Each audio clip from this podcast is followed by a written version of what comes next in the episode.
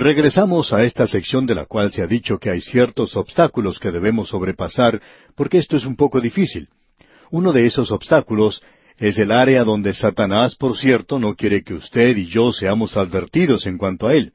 Y esto es lo que hace este pasaje. Juan ha estado hablando en cuanto a que los creyentes deben amarse los unos a los otros.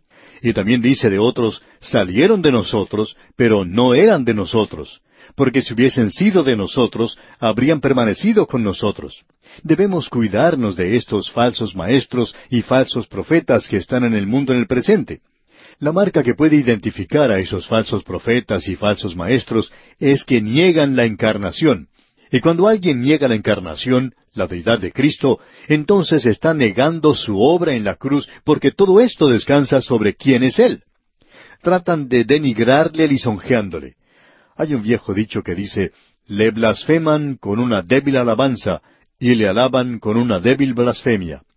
Así es como el Señor Jesucristo está siendo tratado hoy en muchas partes. Pero amigo oyente, Él es quien dice ser tan Dios como el mismo Dios. Juan está diciendo a los hijos de Dios que ellos no deben ser engañados. Nuevamente surge la pregunta, ¿cómo puede uno saberlo? Bueno, la forma objetiva de saberlo es que ellos niegan la encarnación. También tenemos la evidencia subjetiva. ¿Y cuál es? Bueno, leamos el versículo cuatro de este capítulo cuatro de la primera epístola del apóstol Juan. Dice, Hijitos, vosotros sois de Dios, y los habéis vencido, porque mayor es el que está en vosotros que el que está en el mundo. No hay ninguna razón para que usted sea engañado por esta enseñanza satánica de negar la deidad de Cristo. Cierto hombre que había formado parte de cierta iglesia que negaba la deidad de Cristo, se convirtió, nació de nuevo, y entonces sus ojos fueron abiertos y él se dio cuenta que estaba en el lugar equivocado. Porque esta gente estaba negando la deidad de Cristo. Cuando este hombre descubrió que esa denominación negaba la deidad de Cristo, se salió de allí. ¿Por qué lo hizo? Bueno, ahora el Espíritu Santo moraba en él, y mayor es el que está en vosotros que el que está en el mundo. No hay pues ninguna excusa para que usted sea engañado hoy por falsos maestros o falsos profetas. Lo que uno debe hacer es ir a Dios en cuanto a esto, pedirle que el Espíritu Santo le guíe y la enseñe. Si usted está en comunión con Él, el Espíritu de Dios va a presentarle eso de manera muy clara.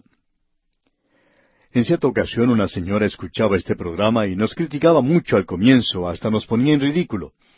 Ella pertenecía a una de esas sectas falsas, y ella pensaba que nosotros decíamos algo que estaba en contradicción con lo que a ella le habían enseñado, y por cierto que lo estaba. Pero ella comenzó a probar esto por medio de la palabra de Dios. Y esta señora había sido nacida de nuevo, y ella fue atrapada, por así decirlo, en esa secta. Ella logró entonces que sus ojos fueran abiertos. ¿Por qué? Porque el Espíritu de Dios estaba allí para enseñarle, porque mayor es el que está en vosotros que el que está en el mundo. Y usted puede conquistar, puede dominar esas falsas enseñanzas a causa de eso. En cada creyente mora el Espíritu de Dios. Escuche lo que el apóstol Pablo dice en su epístola a los Romanos, capítulo ocho, versículo nueve. Mas vosotros no vivís según la carne, sino según el Espíritu, si es que el Espíritu de Dios mora en vosotros. Y si alguno no tiene el Espíritu de Cristo, no es de él. Él no estaba poniendo en duda a los romanos y su salvación. Él está diciendo que lo eran, ya que el Espíritu de Dios moraba en ellos. Pero luego dice, y si alguno no tiene el Espíritu de Cristo, no es de él. Lo que dice aquí es algo realmente maravilloso. En el capítulo cinco, versículo cinco de esa epístola a los romanos, él había dicho que este era uno de los resultados de ser justificados por la fe. Él dice allí, porque el amor de Dios ha sido derramado en vuestros corazones por el Espíritu Santo que nos fue dado. De esto vamos a hablar dentro de unos instantes. El amor de Dios por nosotros ha sido derramado en nuestros corazones. El Espíritu Santo ha sido dado a los creyentes. Ahora, ese no es el único lugar donde se menciona. También lo podemos leer en la primera epístola a los Corintios, capítulo seis, versículo diecinueve, donde dice, ¿O ignoráis que vuestro cuerpo es templo del Espíritu Santo, el cual está en vosotros, el cual tenéis de Dios y que no sois vuestros? Ahora, por supuesto que el apóstol Pablo tiene que estar hablando aquí de esos santos superiores, de esos super santos que ya habían llegado a una posición elevada, que solamente pensaban en cosas espirituales, aquellos que ya estaban viviendo en un nivel muy alto. Ah, no, amigo oyente. ¿Sabe usted de quién está hablando aquí Pablo? Él está escribiendo a los de Corinto, y poco antes los había calificado de bebés en Cristo. Él les ha dicho esto y todo lo que no deberían haber sido, pero que lo eran. Ahora lo que debemos destacar es que cada hijo de Dios tiene dentro de sí al Espíritu de Dios. Ya que eso es cierto, y esa es la razón por la cual usted no necesita que se le aparezca un ángel esta noche para decirle que usted está en el lugar equivocado, lo que usted necesita es tener al Espíritu Santo como maestro. Y el Espíritu Santo nos enseña a través de su palabra. Uno no puede mantenerse lejos de la Biblia, ser ignorante de lo que enseña, ignorarla completamente y esperar que el Espíritu de Dios le guíe y le ayude. Lo que queremos decir, amigo oyente, es que esa es la razón por la cual estamos tratando de conseguir que la gente analice hoy la palabra de Dios. Porque estamos creyendo que el Espíritu de Dios abre los corazones de la gente y eso lo vemos en las cartas. Y el Espíritu de Dios los protege del mundo en el cual vivimos. Estamos viviendo en un mundo completamente malvado. Y es necesario que seamos advertidos en cuanto a las falsas enseñanzas que se presentan en este mundo. Y nosotros podemos probarlas. Ahora aquí tenemos una prueba y es como realizar una prueba de laboratorio, amigo oyente. Esta es una prueba que le aseguramos dará resultado. Tiene un doble aspecto. Es aquella que enseña que ellos niegan la encarnación y ese es el espíritu del anticristo. Eso es contrario a Cristo. Generalmente estos falsos maestros son personas muy atractivas, tienen mucha carisma, como se llama, y tienen una atracción, digamos, carnal para la gente, pero pueden ser probados. El Espíritu Santo está allí y es nuestro maestro y nuestro guía. Y el apóstol Juan nos habla de una manera muy directa aquí, y nos dice en el versículo cinco de este capítulo cuatro de su primera epístola, Ellos son del mundo, por eso hablan del mundo, y el mundo los oye. Es decir, que estos falsos maestros tienen mucha gente que les siguen. Las sectas y esos cultos del día de hoy están creciendo mucho más que el número de creyentes. ¿Por qué? Porque tienen la ventaja de que esto agrada a la carne, lo que nosotros no tenemos.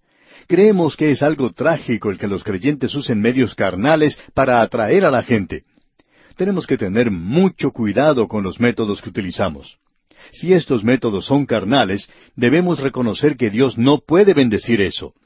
Necesitamos estar muy seguros de que la palabra de Dios está siendo predicada. No interesa si son miles de personas que forman su iglesia. Eso no es lo importante. Nosotros no estamos interesados en esto.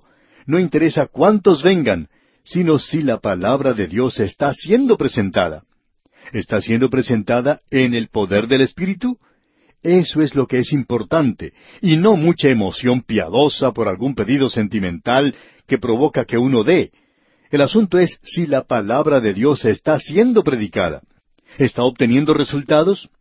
Usted no quisiera invertir su dinero en una compañía que tiene un edificio muy hermoso, donde su presidente es un hombre muy elegante, muy agradable por cierto, tiene carisma. Pero si usted quiere poner su dinero en esa compañía, usted querrá saber si están ganando dinero o no.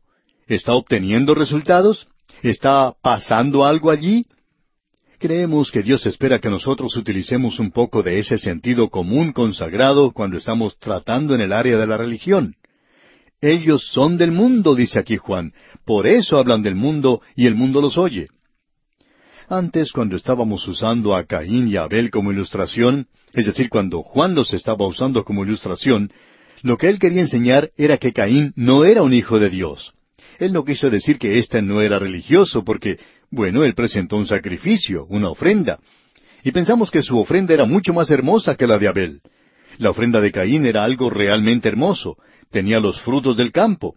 Pero el sacrificio de Abel era algo sangriento y esto era algo repugnante para algunas personas.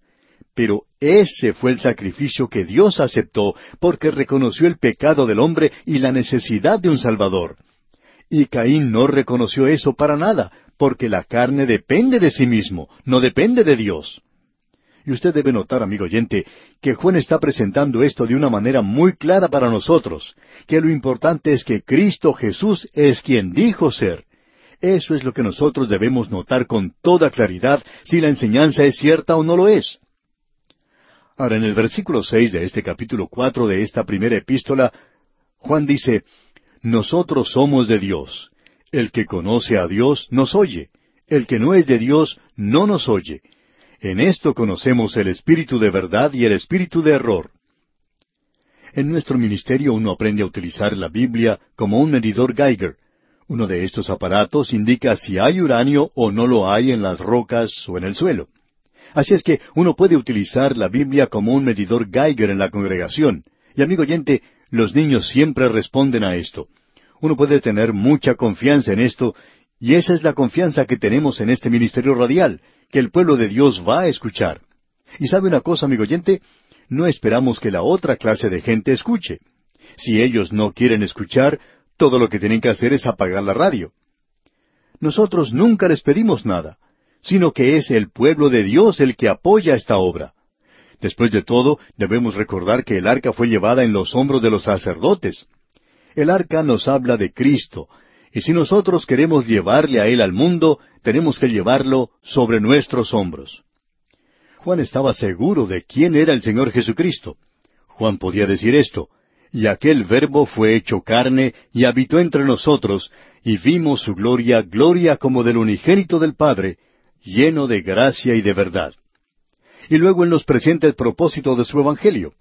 Allá en el capítulo veinte del Evangelio según San Juan, versículos treinta y treinta y uno, Juan dice, hizo además muchas otras señales en presencia de sus discípulos, las cuales no están escritas en este libro.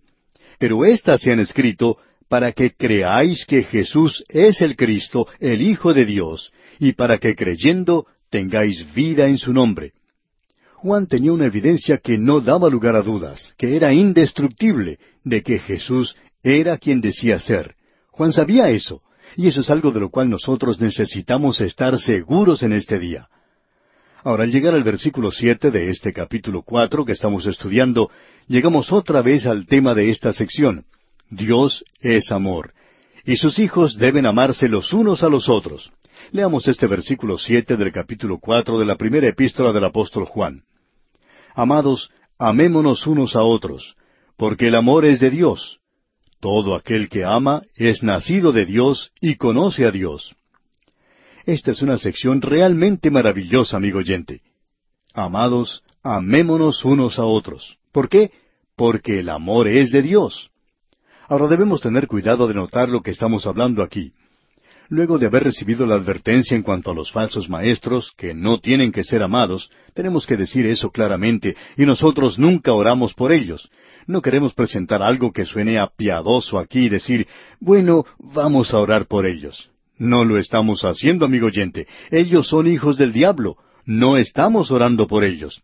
Estamos orando por el pueblo de Dios. Estamos orando por el pecador perdido que va a acudir a Cristo. Si nosotros podemos presentarle la palabra a Él, entonces Él regresará a Cristo. Así es que, habiendo dado una advertencia en contra de estos falsos maestros que no deben ser amados, repetimos, Él regresa a este tema en esta sección, que los creyentes deben amarse los unos a los otros. Y debemos tener cuidado de notar lo que él está hablando aquí cuando dice amor. Ya hemos tratado con esto anteriormente, que la palabra amor aquí no es eros. No se está hablando aquí del sexo. El amor al cual se está refiriendo Juan aquí es el amor que se conoce como ágape. No es algo sentimental, no es algo sexual, no es un amor social, es un amor sobrenatural, es lo que el Espíritu Santo puede poner en nuestros corazones. Solo el Espíritu de Dios puede hacer eso real y verdadero para nosotros. El amor de Dios. Y solo el Espíritu de Dios puede darnos la habilidad de poder extender ese amor a los demás. La norma aquí, Él nos presenta claramente, es el amor de Dios. Él dice en el versículo ocho, El que no ama no ha conocido a Dios, porque Dios es amor. Aquí tenemos otra prueba de si usted es un hijo de Dios. El que no ama no ha conocido a Dios. Aquí no estamos preguntando si usted ama a su mamá o a su papá. No estamos preguntando si usted ama a su esposa o a su esposo, a sus hijos o a sus primos. No estamos preguntando eso. Lo que sí estamos preguntando es si usted ama a los otros creyentes. Ahora quizá alguno conteste, bueno, yo amo a algunos de ellos. Bien, eso es bueno, amigo oyente. Usted se está dirigiendo en la dirección correcta. Pero hay algunos que son difíciles de amar. Eso lo podemos decir.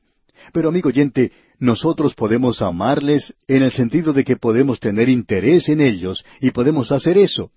Esto no indica necesariamente que vamos a ir a abrazarlos a cada rato. No creemos que eso sea algo esencial.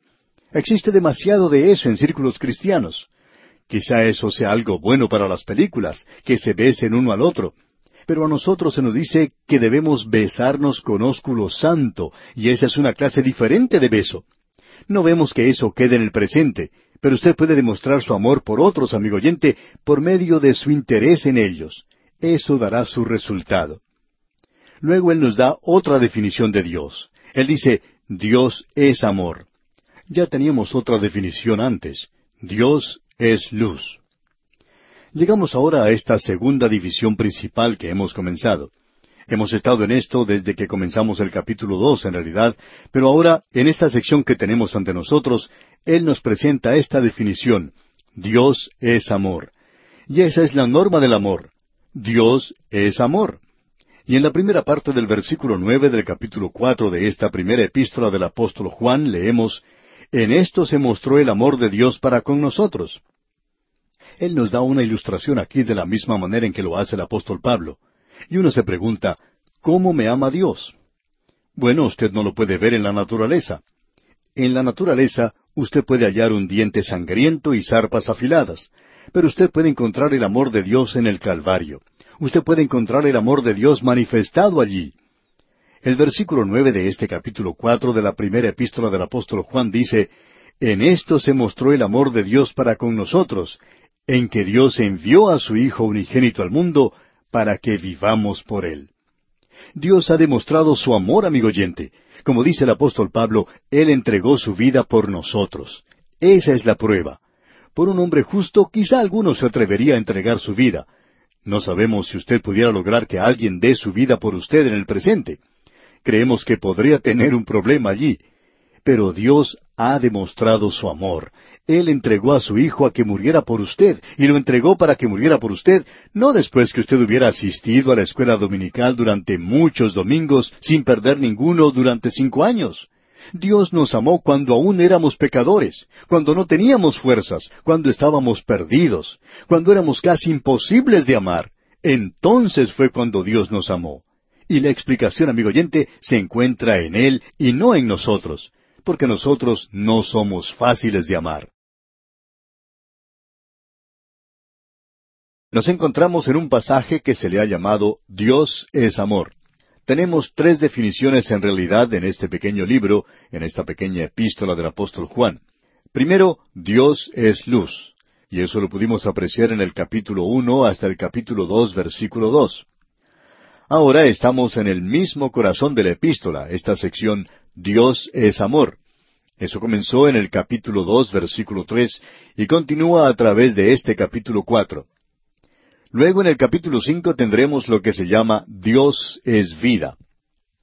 Así es que aquí se presentan estas tres grandes definiciones en cuanto a Dios. Ellas constituyen las divisiones de este maravilloso libro. Comenzando con el capítulo cuatro tenemos lo que algunos han llamado un paréntesis. Quizá no sea tanto como eso, pero es por cierto como una luz roja que se ha colocado, una señal de advertencia que nos indica que debemos detenernos, mirar y escuchar. Este asunto de amor debe hacerse con juicio y conocimiento.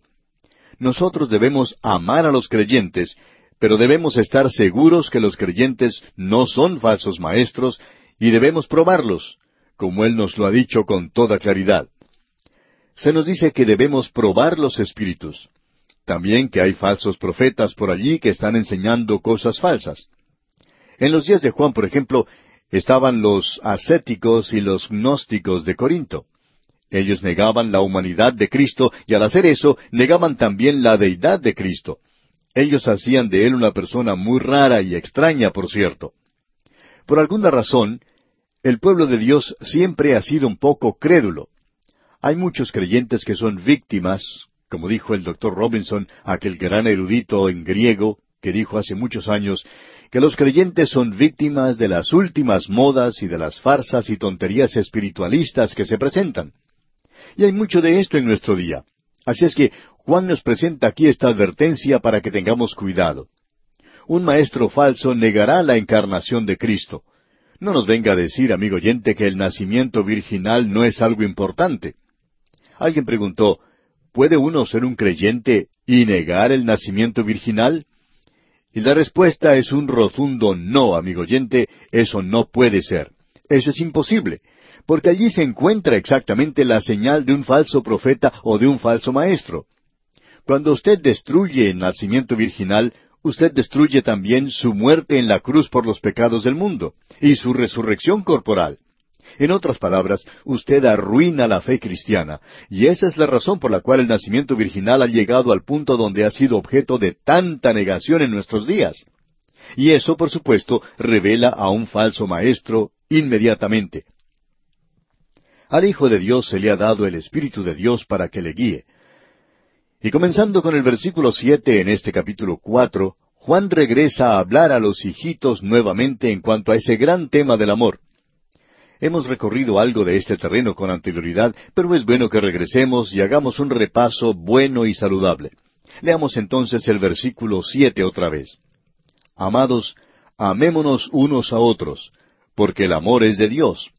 Todo aquel que ama es nacido de Dios y conoce a Dios. A través de todo esto, la palabra utilizada para amor es la palabra ágape. Ágape es la forma de amor más elevada, y está por encima del amor sexual, por encima de las relaciones humanas. Es decir, que usted puede amar a su esposa, o a su madre, o a su padre, o a sus hijos, a sus primos, como hemos dicho, pero de eso no es de lo que está hablando Juan aquí. Él está hablando de aquello que es sobrenatural, y no es algo sentimental, no es algo sexual, tampoco es algo social. O sea que no es la clase de amor a los amigos con los que les gusta estar. Esto tiene que ver con la clase de amor con la cual Dios ama. Y este es un versículo que algunos utilizan en mala forma. Quizá usted no lo haya hecho, pero sabemos que hay algunos jóvenes que utilizan este versículo para cortejar a una muchacha y mencionan este versículo siete del capítulo cuatro de la primera epístola del apóstol Juan. Dicen, Amados, amémonos unos a otros, porque el amor es de Dios. Pero la clase de amor a la cual ellos se están refiriendo no es la misma clase de amor de la cual Juan está hablando aquí, de eso estamos seguros. Han interpretado mal este versículo. Ellos tienen que admitir que no tienen propósitos muy elevados cuando citan el versículo en esa forma. Así que puede ser utilizado mal. Amados, amémonos unos a otros. Es decir, creyentes, a los creyentes. Quiero decir que esta es la prueba decisiva, esta es la prueba del ácido que comprueba si uno tiene o no tiene una moneda genuina, real, verdadera. Así es como podemos comprobar las monedas y esa es la forma en que los creyentes son probados. Y es algo que creemos debe ser enfatizado en el presente. Debemos probar a los espíritus y por tanto debemos amar a los hermanos. Amados, dice aquí Juan, amémonos unos a otros, es decir, a los creyentes, porque el amor es de Dios. Todo aquel que ama es nacido de Dios y conoce a Dios. O sea, considerándolo desde el punto de vista humano, cuando usted se encuentra con una persona que dice que es creyente, y usted descubre que esa persona le ama y que ama también a los demás creyentes, entonces esa persona es un hijo de Dios que ha nacido de nuevo. En nuestro ministerio radial muchas veces recibimos cartas de personas que se expresan de una manera que probablemente no utilizarían si nos hablaran personalmente. Pero recibimos cartas de nuestros oyentes donde nos dicen que nos aman. Y eso nos gusta mucho porque nos agrada que los oyentes se expresen de esa manera. En cierta ocasión, una familia escribió, Ustedes llevaron a nuestros dos hijos a los pies del Señor. Bueno, eso es para nosotros una evidencia de que ellos son hijos de Dios, que han nacido de nuevo y que nos escriben. Ahora el versículo ocho dice, El que no ama, no ha conocido a Dios, porque Dios es amor. Esto se volverá a repetir en el versículo 16, de que Dios es amor. Así es que esto se nos presenta dos veces aquí. El doctor Ironside tiene una historia que contar que está relacionada con esto, y vamos a mencionarla aquí porque creemos que nos revela de una manera maravillosa que sólo el cristianismo revela el Dios de amor. Escuche la historia del doctor Ironside. Hace algunos años, decía él, una dama que se enorgullecía de pertenecer a la intelectualidad me dijo, yo no tengo uso alguno para la Biblia o para la superstición del cristianismo y los dogmas religiosos. Para mí es suficiente saber que Dios es amor. Bien, le dije, ¿lo conoce usted a Él? Y ella respondió, Por supuesto que lo conozco. Todos sabemos eso. Y esa es una religión suficiente para mí. Yo no necesito los desarrollos de la Biblia. Luego el doctor Ironside le dijo, ¿Cómo descubrió usted que Dios es amor? Y esta mujer respondió, Bueno, todo el mundo sabe eso. Y él le hizo otra pregunta, y dijo, ¿Le conoce a él la gente de la India? ¿Qué me puede decir de esa pobre mujer apesadumbrada que arroja a su niño en el río sagrado Ganges para que sea devorado por los cocodrilos como un sacrificio por sus pecados? ¿Conoce ella que Dios es amor? Y esta mujer respondió diciendo, Bueno, ella es ignorante y supersticiosa. Y el doctor Ironside luego dijo, ¿Qué me dice de los habitantes de las selvas del África, que se inclinan ante dioses de madera y de piedra, que están constantemente atemorizados por esos fetiches creados por ellos mismos, y de los pobres paganos en otros países? ¿Conocen ellos que Dios es amor? Y ella respondió, Bueno, quizá no lo saben, pero en un país civilizado nosotros lo sabemos. El doctor Ironside entonces le hizo esta pregunta. ¿Cómo es que nosotros lo sabemos? ¿Quién nos dijo eso? ¿Dónde hallamos eso? Y ella respondió, Yo no entiendo lo que usted quiere decir, yo siempre he sabido eso. Y luego él le dijo esto, Yo quisiera decirle esto, señora, que nadie en el mundo sabía esto, sino hasta cuando fue revelado del cielo y presentado en la palabra de Dios. Está allí y en ningún otro lugar. No se encuentra en toda la literatura de la antigüedad. Ahora, ¿cómo se manifiesta ese amor de Dios? ¿Cómo fue revelado? Y luego le dijo esto, En esto se mostró el amor de Dios para con nosotros, en que Dios envió a su Hijo unigénito al mundo para que vivamos por Él. Hasta aquí lo que dijo el doctor Ironside. Ahora, cuando dice en este versículo nueve, a su Hijo unigénito, encontramos en este versículo algo para aquellos que quieren robarnos de la deidad de Cristo. Cuando a Él se le llama el Hijo unigénito, indica que aquí existe una relación única, singular, y es que Él no fue creado o procreado, porque Dios llamó en realidad a los ángeles sus hijos. Él les llama a aquellos que confían en Cristo hijos de Dios. Pero aún así está claro que el Señor Jesucristo es el Hijo unigénito. ¿Sabía usted que Dios había dicho lo mismo a Abraham, que él tenía que ofrecer en sacrificio a su hijo, su único Isaac? Bueno, para ese entonces él ya tenía a Ismael. Y más adelante él tenía otros. Pero Ismael era su hijo, y lo era tanto como lo era Isaac.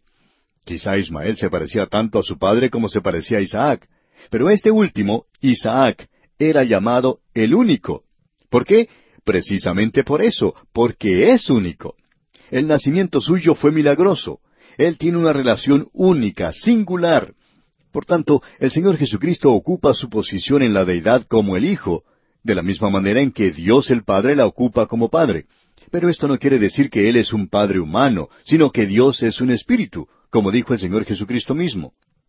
Amigo oyente, eso nos presenta la unicidad del Hijo de Dios, la singularidad del Hijo de Dios.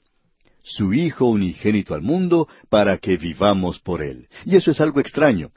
¿Cómo vamos a vivir por Él?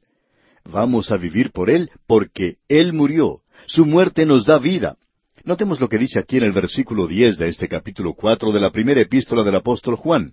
Dice Juan, En esto consiste el amor, no en que nosotros hayamos amado a Dios, sino en que Él nos amó a nosotros y envió a su Hijo en propiciación por nuestros pecados. Ya hemos visto esto anteriormente, lo vimos cuando estudiamos allá el capítulo dos al comienzo, en el versículo dos donde dice, y Él es la propiciación por nuestros pecados, y no solamente por los nuestros, sino también por los de todo el mundo. Lo que tenemos aquí es algo notable de veras. Reconocemos que hay diferentes palabras que son utilizadas para propiciación. Debemos decir que es la misma palabra, pero una forma diferente de ella. El énfasis aquí es sobre el hecho. Como dijo ese gran erudito en griego el doctor A. T. Robinson, La palabra propiciación aquí es acusativa, en oposición a la palabra huión, o sea, el Hijo. De modo que la palabra significa en realidad propiciatorio. En el Antiguo Testamento era la palabra expiación, y es la palabra que significa cubrir. Es un cuadro de ese propiciatorio que se encontraba en el tabernáculo. Permítanos presentar esto de la manera más sencilla posible. En el tabernáculo, en el lugar santísimo, había un arca. En la parte de arriba del arca estaba la tapa que era sumamente ornamental. Había sido construida de oro sólido y sobre ella había dos querubines. Ellos miraban hacia abajo, a la tapa del arca, y era algo hermoso, por cierto, porque el arca había sido construida de madera de acacia y había sido incrustada con oro y la parte de afuera había sido cubierta con oro. Y este era el propiciatorio donde ellos se encontraban con Dios es decir, la nación se encontraba con Dios en la persona del sumo sacerdote. Una vez al año, y solamente una vez al año, él entraba allí y derramaba sangre sobre el propiciatorio. ¿Y qué hacía de esto un propiciatorio? Esa era la única forma en que ellos podían encontrarse con Dios. Dios les amaba, pero Él no se dejó llevar por el amor y les dijo, ustedes pueden venir de cualquier forma, sino que esta era la forma en que ellos tenían que acercarse a Dios. Y en ese gran día de la expiación, el sumo sacerdote entraba y salpicaba el propiciatorio con sangre. Eso indicaba que la nación había sido aceptada por otro año más, y ellos tenían que repetir eso una y otra vez cada año. Ahora el Señor Jesucristo es llamado aquí la propiciación por nuestros pecados. Y eso es lo que dice el apóstol Pablo allá en el tercer capítulo de su epístola a los romanos. Eso indica que Él es el propiciatorio por nuestros pecados. Jesucristo mismo es el propiciatorio porque Él murió aquí en la cruz. Él fue entregado por nuestras ofensas. Él fue resucitado para nuestra justificación y Él ha realizado la expiación por nuestros pecados para que usted y yo, amigo oyente, podamos entrar sin temor ante su trono de gracia. Ese es un trono de gracia porque allí hay misericordia para nosotros. Eso es lo que Él hizo y esa es la forma por la cual Dios ha demostrado su amor. Ahora aquí tenemos dos definiciones de Dios, como usted puede notar. En el versículo ocho de este capítulo cuatro de la primera epístola del apóstol Juan, que estamos estudiando, dice Dios es amor. Y también lo encontramos en el versículo dieciséis de este mismo capítulo. Muy bien, eso es algo maravilloso. Pero debemos notar que no podemos decir nosotros Dios es misericordia. Tampoco podemos decir Dios es gracia. Ni siquiera podemos decir Dios es justicia. Usted puede decir que Dios es santo porque así es como es Dios. Ahora no podemos decir esas otras cosas, pero sí podemos decir Dios es amor. Y una vez más, debemos repetir que Dios no nos salva por amor. Él nos ama y no queremos perder de vista eso. Pero Dios no puede abrir la puerta de atrás del cielo y hacernos entrar cuando nadie esté mirando porque Él nos ame. Dios no puede abrir las puertas del cielo y hacernos entrar por la puerta principal. Dios no puede hacer eso, y Dios no va a hacer eso. A veces los jueces de nuestra tierra, de nuestras naciones, sucumben a la tentación del dinero o de la influencia que pueden tener las personas. Pero eso no ocurre en el cielo. Amigo oyente, aunque Dios le ama, Él no le salva a usted por amor, Dios no le puede salvar por amor, sino que Dios tenía que hacer algo porque Él es un Dios santo y justo, y lo que Él hace es justo. Así es que Dios envió a su Hijo a morir en la cruz por usted y por mí para pagar el castigo por nuestro pecado. De modo que Dios ahora puede extender su mano a nosotros y salvarnos. Solamente en base a esto es que un Dios santo puede salvarnos. Él no nos puede salvar de ninguna otra manera. Así es que Cristo es el propiciatorio. Allí es donde Dios revela su amor. Él ha dado a su Hijo unigénito para que todo aquel que en Él cree no se pierda, sino que tenga vida eterna. Por tanto, Él puede decir aquí en el versículo diez, En esto consiste el amor, no en que nosotros hayamos amado a Dios, sino en que Él nos amó a nosotros y envió a su Hijo en propiciación por nuestros pecados. Amigo oyente, no es que nosotros hayamos amado a Dios, sino que en la realidad Él nos amó a nosotros. Nosotros no le amamos a Él primero. Dios no hizo esto porque nosotros fuéramos personas muy atractivas, o porque fuéramos personas muy buenas, o porque prometimos hacer algo. Dios hizo esto cuando éramos aún pecadores. Entonces fue cuando Cristo murió por nosotros. Eso es algo muy importante que debemos reconocer en el presente, que usted y yo somos pecadores y que Dios nos ama. Dios nos amaba cuando éramos aún pecadores.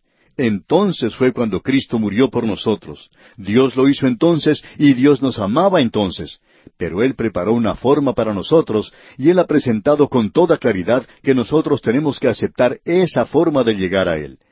El Señor Jesucristo dijo, Yo soy el camino y la verdad y la vida. Nadie viene al Padre sino por mí. Amigo oyente, o usted va a Él por el camino que Él ha trazado, o usted no puede ir a Él. No tiene sentido el hablar que Dios es amor y que todo va a resultar bien. Amigo oyente, el resultado será que los perdidos van a ir a una eternidad de perdición y los salvados serán salvos también por la eternidad. En ese sentido las cosas sí van a resultar bien. ¿Cómo van a resultar para usted, amigo oyente? Darán buen resultado si usted se acerca a Dios por el camino que Él ha trazado. Esto es de suma importancia. Ahora, en el versículo once de este capítulo cuatro de la primera epístola del apóstol Juan leemos Amados, si Dios nos ha amado así, debemos también nosotros amarnos unos a otros. Dios ha demostrado su amor. Por tanto, usted y yo debemos amar en el mismo nivel. Juan dice, Amados, si Dios nos ha amado así, y eso nos hace pensar en su amor. Dios dio a su Hijo por nosotros. Él nos amó lo suficiente, hasta lo sumo. Su Hijo fue la propiciación por nuestros pecados. Ahora, si nosotros amamos a los que nos aman, entonces hay un motivo para nosotros para amarnos y no hay valor en eso. El Señor dijo, porque si amáis a los que os aman, ¿qué mérito tenéis? Porque también los pecadores aman a los que los aman. Nosotros debemos amarnos unos a otros. Eso nos gusta mucho cuando Él dice debemos. Eso es lo que quiere decir. Él quiere decir que esto no es un simple sentimiento barato como piensan muchas personas, sino que Él dijo, si me amáis, guardad mis mandamientos. Ahora, si le amamos de veras, Él dice, guardad mis mandamientos. Y este es su mandamiento, que nos amemos los unos a los otros. ¿Qué le parece, amigo oyente? ¿Quiere usted decirnos que aborrece a los creyentes aquí y que aún así ama a Dios? Amigo oyente, permítanos ser francos con usted hoy. Si usted no puede demostrar eso en su vida, demostrar que usted tiene amor por los demás creyentes, entonces hay una gran duda de si usted es o no es un hijo de Dios. Existen muchas tonterías en el presente, y aquí no se está hablando de dar palmaditas en la espalda o de llamar a alguien hermano o ser muy amable en la iglesia, sino que debemos preguntarnos si en realidad nos preocupamos, si tenemos el verdadero interés por los demás creyentes. ¿Le interesa a usted esparcir su palabra? ¿Tiene usted interés en servirle? Eso es lo que es importante. El Señor Jesucristo podía decir desde la cruz, Padre, perdónalos porque no saben lo que hacen. Lo mismo dijo en su último momento el primer mártir cristiano. Esteban dijo eso. ¿Puede usted perdonar de esa misma forma? ¿Puede usted perdonar a aquellos que le han herido, que le han hecho daño y que profesan ser hijos de Dios? Amigo oyente, si ellos no pueden retornarle ese amor, entonces hay serias dudas de que ellos sean hijos de Dios. Esa es la prueba real, esa es la prueba verdadera, y eso duele un poco, ¿verdad? Porque nosotros no escuchamos hablar de estas cosas en pequeños estudios o en reuniones familiares donde se habla de cómo vivir la vida cristiana, cómo llevarse bien con la esposa. Este es el fundamento, la base de todo esto. Y si usted le ama a Él, entonces debemos también amarnos los unos a los otros. Estamos avanzando muy lentamente en este estudio porque creemos que esto es de suma importancia en la época en que vivimos. Muchos pastores dicen que este es el libro que ellos quieren enseñar en sus iglesias porque es un libro que tiene mucho significado para los creyentes. Ahora el versículo doce de este capítulo cuatro de la primera epístola del apóstol Juan nos dice Nadie ha visto jamás a Dios. Si nos amamos unos a otros, Dios permanece en nosotros y su amor se ha perfeccionado en nosotros. Note usted que Juan dice, nadie ha visto jamás a Dios. Ahora, esta es una declaración que da lugar a ciertos ataques porque recibimos cartas de gente cuando uno dice que nadie ha visto a Dios jamás. Esta gente nos presenta ilustraciones de las escrituras de aquellos que han visto a Dios. Y comienzan diciendo, por supuesto, que Adán fue el primero que le vio. Esta gente habla en cuanto a esto. Y luego dicen que Moisés habló con él cara a cara, y que Dios le colocó en una hendidura de la roca y pasó por allí. Y luego mencionan a Isaías capítulo seis, donde él nos dice, Vi yo al Señor sentado sobre un trono alto y sublime. También encontramos que Ezequiel tuvo visiones de Dios y que el Señor se apareció a Daniel y aun a otros. Sin embargo, podemos decir, como Juan dijo en su propio Evangelio, el capítulo uno, versículo dieciocho, A Dios nadie le vio jamás. El unigénito Hijo que está en el seno del Padre, Él le ha dado a conocer. Esto simplemente quiere decir que cuando Dios apareció a los hombres en el Antiguo Testamento, ellos no vieron a Dios, porque Dios es un espíritu. Y así es como uno le adora a Él. Lo que ellos vieron se conoce como teofanía, es decir, que Dios se manifiesta a sí mismo en alguna forma a esta gente, pero que Él no se manifestó a sí mismo en su totalidad. Así es que puede decirse, como expresa Juan en su epístola, aun después que el Señor Jesucristo ha ascendido a los cielos, Él puede decir, nadie ha visto jamás a Dios. El Señor Jesucristo dijo, el que me ha visto, ha visto al Padre. Pero ¿cómo le vieron? Velado, cubierto en carne humana. Y de tal manera que las multitudes no le conocieron. Y él vivió en Nazaret, vestido, por así decirlo, de carne humana. Ellos no sabían que Él era el Hijo de Dios. Nadie ha podido ver a Dios en toda su gloria. Eso es cierto aún hoy. La única forma en que ellos pueden saber en cuanto a Dios es observando a los creyentes. Y lo que Juan está tratando de señalar aquí es sencillamente esto, que ningún hombre ha visto a Dios jamás. Pero si nos amamos los unos a los otros, Dios entonces mora o vive en nosotros.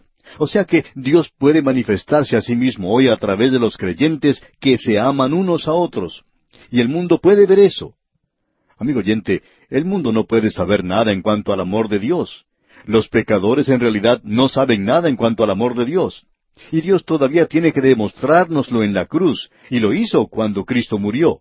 Él hizo eso por el Espíritu Santo. Ese amor de Dios es derramado en nuestros corazones por el Espíritu Santo, fue dado para nosotros. Dice, mas Dios muestra su amor para con nosotros en que siendo aún pecadores, cuando estábamos muertos en delitos y pecados, Cristo murió por nosotros. Esa es la única manera en que nosotros podemos conocer en cuanto a Él. Y aún es cierto, no hay nadie que busque a Dios. Así es que Dios ha venido a buscar a los hombres, y Él vino hace más de dos mil años manifestándose a sí mismo en el Señor Jesucristo. Y todo lo que yo sé en cuanto a Dios es lo que conozco en la persona de Cristo. Yo no sé cómo se siente Dios en cuanto a ciertas cosas, no sé qué es lo que Él piensa en cuanto a ciertas cosas, pero puedo seguir al Señor Jesús y puedo escucharle a Él, y sé qué es lo que Dios está pensando. Puedo sentir el latir del corazón de Dios y sé cómo Él se siente en un funeral. El Señor Jesús lloró. Y luego Él se entristeció en cada funeral que estuvo presente. Y sabemos también cómo se siente Él en cuanto a los niños pequeños. Sabemos eso porque Él vino y manifestó a Dios. Usted y yo, amigo oyente, vivimos en un mundo malvado en el presente, y desafortunadamente hay demasiados de nosotros que estamos tratando de complacer al mundo en lugar de predicarle al mundo. Estamos más preocupados en cuanto a lo que el mundo piensa en cuanto a nosotros. Lo importante, amigo oyente, es qué es lo que ellos piensan de Cristo y qué es lo que piensan de quienes lo representamos a Él en el presente. Alguien ha expresado esto de la siguiente manera. A la edad de veinte años no nos importa lo que el mundo piense de nosotros. A la edad de treinta años nos preocupamos por lo que el mundo pueda estar pensando de nosotros. A la edad de cuarenta años descubrimos que no está pensando en nosotros para nada. Y eso es cierto. De todos modos, nosotros somos testigos ante el mundo. ¿Y cómo va a testificar usted, amigo oyente? Predicando la palabra. Eso es importante. Pero luego el mundo ve que no hay amor entre los creyentes y el mundo está padeciendo o sintiendo una gran hambre por el amor. No saben lo que es. Las definiciones de la gente del mundo son palabras de cuatro letras se deletría sexo. Ese es el único amor del cual el mundo conoce en el presente, pero no conocen nada en cuanto al amor de Dios, no saben lo maravilloso que Él es, y ni usted ni yo lo sabemos. Nadie ha visto jamás a Dios. pero Él puede ser manifestado en nosotros. Platón expresó algo en cuanto a esto y creemos que él estuvo en contacto con el judaísmo. Él dijo, la vida radiante es la sombra de Dios. Esa es una buena definición. David por su parte dijo que él se cubre de luz como de vestidura. Y una vestidura es algo con lo cual uno se puede cubrir. Dios se cubre a sí mismo con luz. Aquello que sirve para revelar es precisamente lo que lo cubre. Porque la luz es tan brillante. Él es el unigénito Hijo que está en el seno del Padre. Y Él le envió a donde nosotros pudiéramos verle. Y Él es aquel que es Dios, y esa es la única manera por medio de la cual usted y yo vamos a conocer a Dios. Eso es muy importante de saber de nuestra parte. Debemos decir que el mundo no está viendo mucho de esto. Y aún así, el mundo le ha visto a Él en las vidas de muchos creyentes destacados. Ahora el versículo 13 dice, En esto conocemos que permanecemos en Él y Él en nosotros, en que nos ha dado de su Espíritu. Y amigo oyente, esto no es un amor humano. Usted y yo no podemos lograrlo. Los frutos del Espíritu son amor, gozo, paz, mansedumbre, etc. Pero el amor es el que encabeza la lista. Ahora hay muchos que creen que el amor es el fruto y que los demás salen del amor. Y si usted lee la primera epístola a los Corintios capítulo 13, puede llegar a la misma conclusión, que el gozo es producto del amor y que la paz también sale del amor. Cuando Chiang Kai-shek estuvo gobernando a China, él no era creyente, era un verdadero pagano.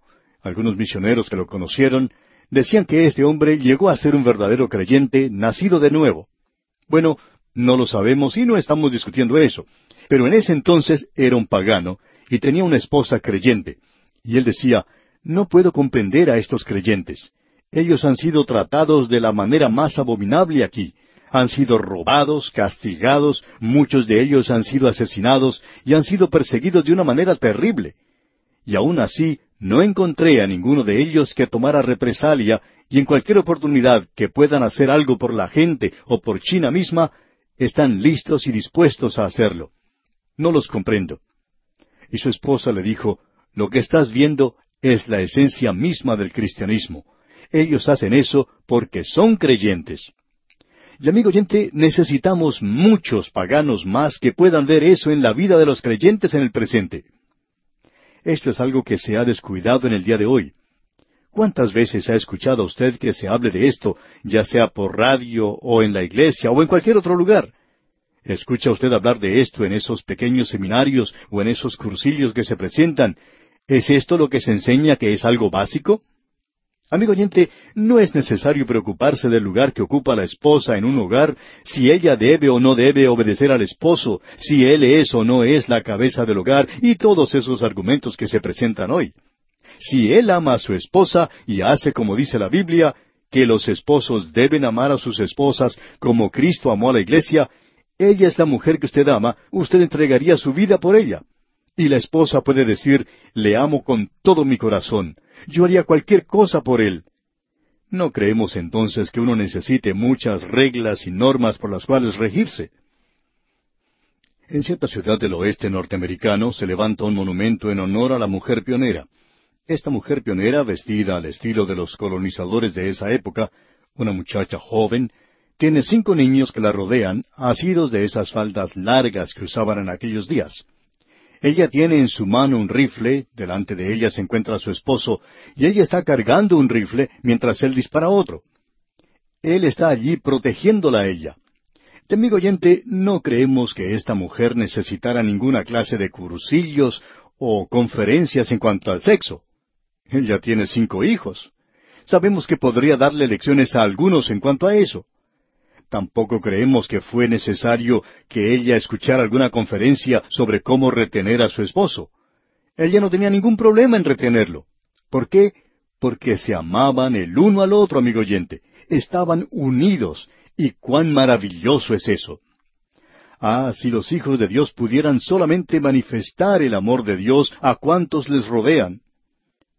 Aquí dice que su amor se ha perfeccionado en nosotros, se desarrolla en nosotros. Esto es algo que crece en nosotros. Y este versículo 13 dice, En esto conocemos que permanecemos en Él y Él en nosotros, en que nos ha dado de su Espíritu. Y esa es la verdadera prueba. El Espíritu Santo mora en cada creyente.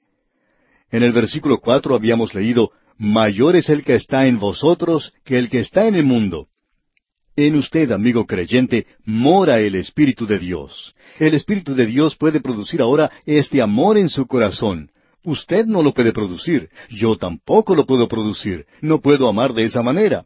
Mi inclinación natural es que si alguien me golpea, yo devuelvo ese golpe, y quizá más fuerte de lo que lo recibí. Pero el Espíritu de Dios, si mora en nosotros, si nosotros estamos llenos del Espíritu, entonces vamos a manifestar esa clase de amor al mundo. Y en el versículo catorce nos dice Juan, Y nosotros hemos visto y testificamos que el Padre ha enviado al Hijo, el Salvador del mundo. Este es el testimonio del Evangelio. Este es el mensaje que nosotros tenemos que dar. Este es el propósito de nuestro amor. Esto no es algo descuidado o empalagoso. Nuevamente tenemos que volver a repetir esto, que el amor cristiano no es algo sentimental, no es algo sexual, no es algo social, no es algo que uno aprecia en un banquete de una iglesia. Es algo que se revela a sí mismo cuando llevamos a Cristo a un mundo perdido, a los pecadores. Así es como nosotros manifestamos nuestro amor. Es difícil comprender.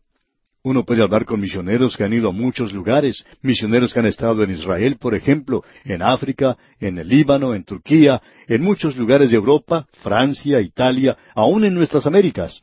Y una de las cosas que uno sabe de estos misioneros es que aman a la gente. Muchas de las personas que ellos aman han sido muy difíciles de amar, pero tienen un amor para con ellos. Y cuán maravilloso es poder observar esto. ¿Qué es lo que están haciendo ellos? Están llevando el Evangelio a estas personas. Y eso es lo que Dios les ha encomendado a ellos que hicieran. Cuando llegaron a ese lugar, quizá no les amaban al principio, pero después de haber trabajado junto con la gente, uno los puede llegar a amar a ellos. O si no, uno no es un hijo de Dios. Y Juan nos dice aquí en el versículo quince, todo aquel que confiese que Jesús es el Hijo de Dios, Dios permanece en él y él en Dios. Allí es donde uno comienza con él. No nos venga a decir, amigo oyente, que el nacimiento virginal del Señor Jesús no es importante. Muchas veces usted ha oído predicar en cuanto a la muerte del Señor Jesucristo y el énfasis del Evangelio, que Cristo murió por nuestros pecados, que Él fue sepultado y que resucitó al tercer día, y que todo esto sucedió conforme a las Escrituras. Y amigo oyente, si Él no es quien dijo que era, entonces su muerte y su resurrección es algo que no tiene ningún significado, y tendríamos entonces el hecho de que Él no fue resucitado de entre los muertos pero toda la evidencia está del lado de que Él sí resucitó, y la prueba es su nacimiento virginal. Él fue quien dijo ser, que Jesús es el Hijo de Dios y que Dios permanece en Él y Él en Dios. Esa es la razón por la cual Él podía decir, todo lo que el Padre hace, también lo hace el Hijo igualmente. Y Él hizo esta tremenda declaración, El que oye mi palabra y cree al que me envió, tiene vida eterna, y no vendrá a condenación, mas ha pasado de muerte a vida. Ahora, ¿cómo puede ser esto?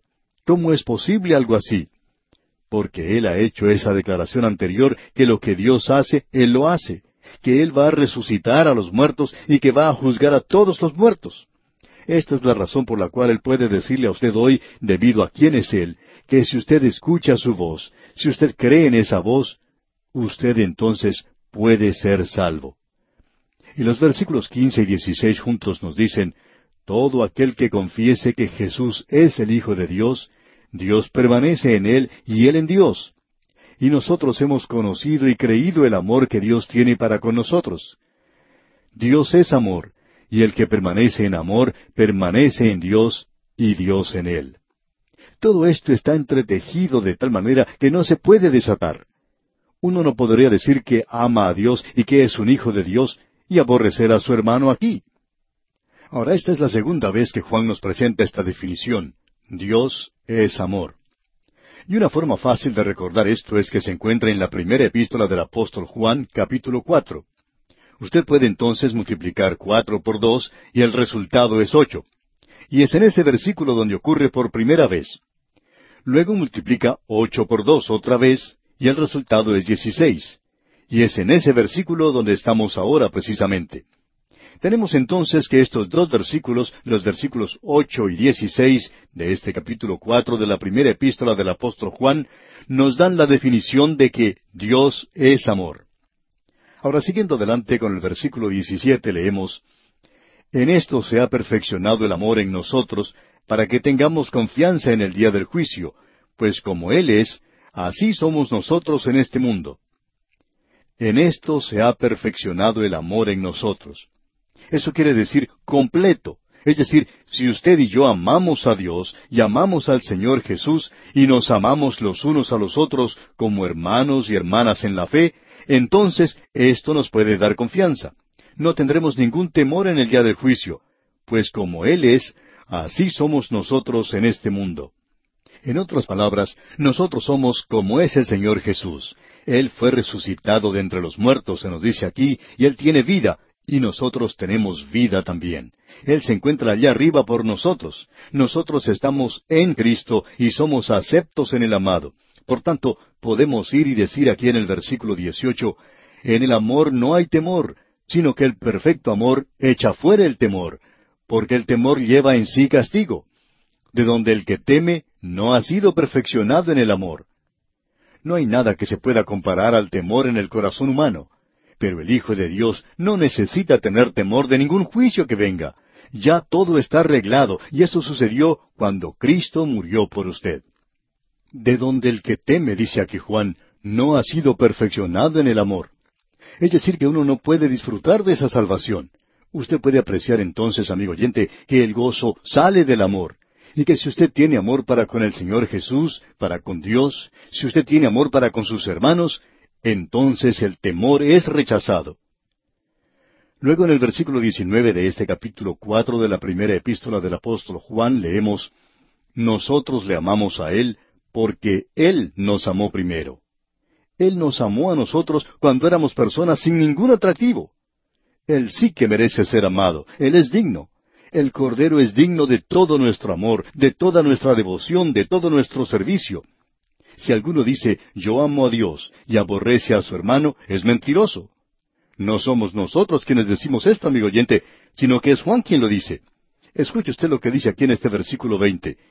Si alguno dice, yo amo a Dios y aborrece a su hermano, es mentiroso. Pues el que no ama a su hermano a quien ha visto, ¿cómo puede amar a Dios a quien no ha visto? ¿Qué cosa más absurda? ¿Qué hipocresía piadosa podríamos decir? Eso es lo que existe en el presente, aún en iglesias fundamentales. Y el último versículo de este capítulo cuatro de la primera epístola del apóstol Juan, el versículo veintiuno, dice, Y nosotros tenemos este mandamiento de él, el que ama a Dios, ame también a su hermano. Este es un mandamiento. Él no dice, si a usted le parece, o si quiere hacerlo, lo debe hacer. Él dice, esto es lo que yo les mando hacer, porque yo amo ustedes también tienen que amar. Y eso es lo que hemos visto allá en el libro de Jonás. A veces uno se cansa de escuchar en cuanto a creyentes dedicados y consagrados que son perezosos en su tarea. A veces uno puede observarlos de cerca y puede observar algunos obreros del Señor maravillosos, muy dedicados. Pero de vez en cuando se puede apreciar a uno que habla una mentira, y esa mentira es de cuán dedicado es él en cuanto al Señor. Usted, amigo oyente, no es muy dedicado al Señor a no ser que usted pueda demostrarlo en su servicio. Esa es la única manera